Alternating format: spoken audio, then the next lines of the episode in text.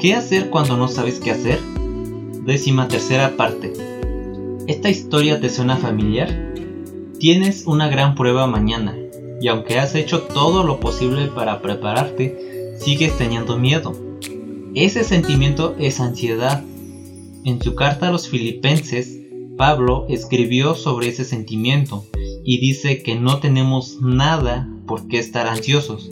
En su lugar, tenemos al oyente más sorprendente que puede hacer más por ti que el miedo. El miedo te congelará, pero la oración te liberará.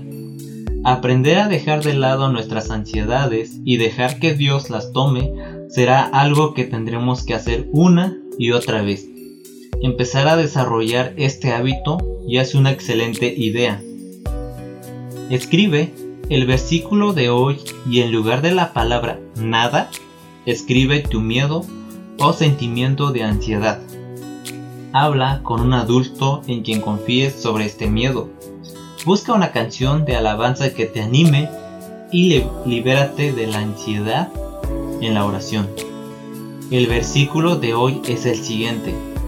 Por nada estéis afanosos, sino sean conocidas vuestras peticiones delante de Dios en toda oración y ruego, con acción de gracias.